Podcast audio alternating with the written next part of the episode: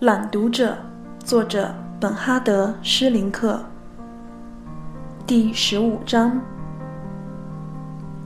这以后，我就开始对他反叛了。倒并不是我就此泄露真情，或者暴露汉娜。对于我应该保守的自身秘密，我没有不打自招。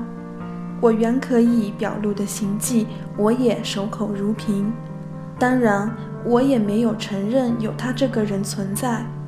我很清楚，否认乃是一种似非而是的背叛。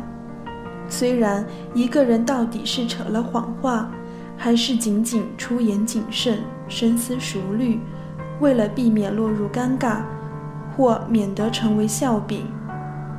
这从外表上是根本看不出来的。有些人采取了不予承认的态度，就只有他们自己心知肚明了。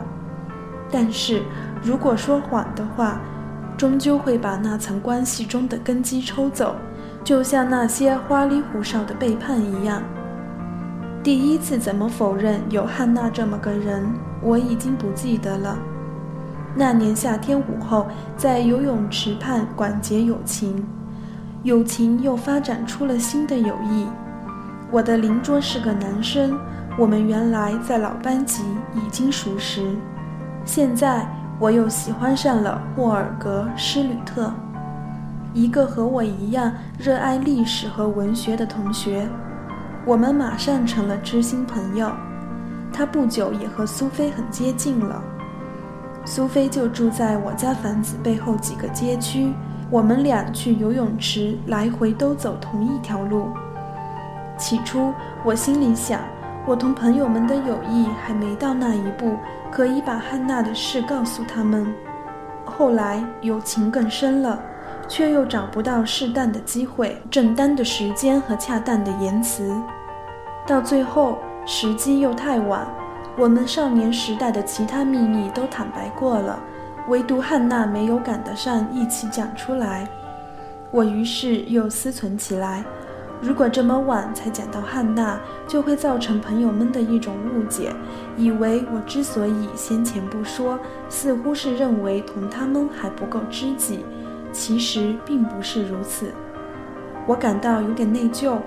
不过，不管我怎么伪装自己，我也晓得我是在背叛汉娜，因为我让朋友们分享了那么多青春期的重要秘密，关于汉娜却只字不提。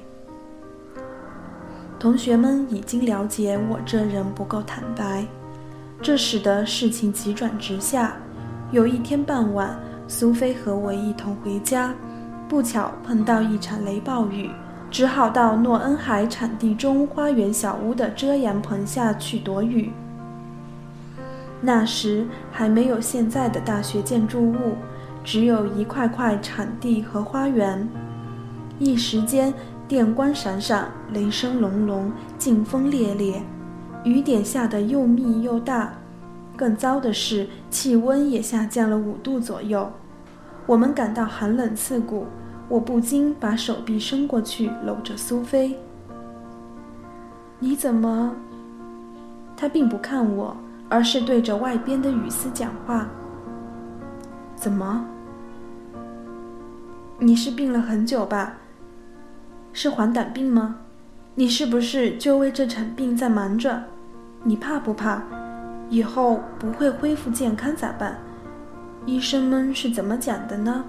你是不是每天都得上诊所去，去换血或者输液什么的？他居然把汉娜当成了疾病异常，我感到自己很可耻。但是在这么个时刻，我实在不能谈到汉娜。不，苏菲，我已经不生病了，我的肝功能指标全部正常了。再过年吧。我甚至可以喝酒了，只要我想喝。不过我是不会喝的。让我话到嘴巴边，我还是不愿意说什么。让我忙活的等等，其实都是汉娜。让我迟到早退是有其他事情。那么你不愿意讲一讲吗？要不你实际上想讲出来，却又不晓得怎么讲，是吗？是我不想讲吗？是我不晓得怎么讲吗？我自己也说不清楚。但是我们俩这么站在一起，天上在电闪雷鸣，大雨倾盆而下，底下就站着我们俩，在一起受冻，在互相取暖。此时此景，逼得我非得对苏菲，对所有人，把我跟汉娜的事讲出来不可。可我只说了一句：“也许在下一次我会讲给你听的。”可惜这个下一次不会再来了。